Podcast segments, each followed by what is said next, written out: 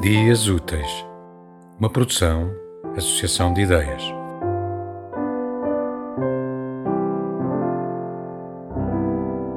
O lugar do silêncio. Ouço de novo a mesma voz cansada. Sussurra ainda um ruído rouco de realidades que já não conheço.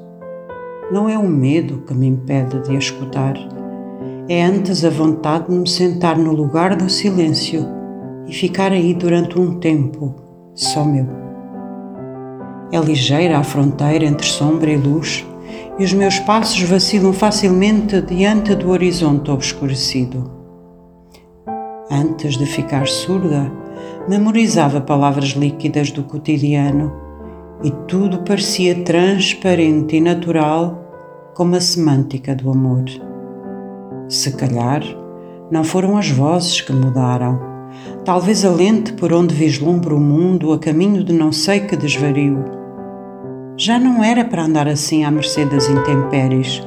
O meu sonho era enterrar os pés no chão lamacento da levada que corria ao lado da minha casa sem ter de saber nada e rir, apenas isso. Que sorte não perceber coisa nenhuma. Estar aqui como um sapato velho, confortável de tanto uso, e enfiar uma camisola escarçada e macia como a minha pele, cada vez mais flácida. Quanto mais ouço, mais se me confundem as respostas, se não desistir de perguntar. É talvez esta outra teimosia que me impele agora desistir de perguntar, deixar de ver a cinza e ficar surda ao caos pintar uma tela, sonhar um poema, mesmo que não escreva.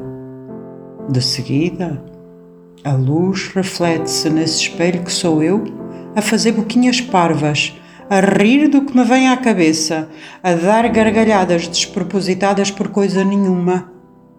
Ser feliz.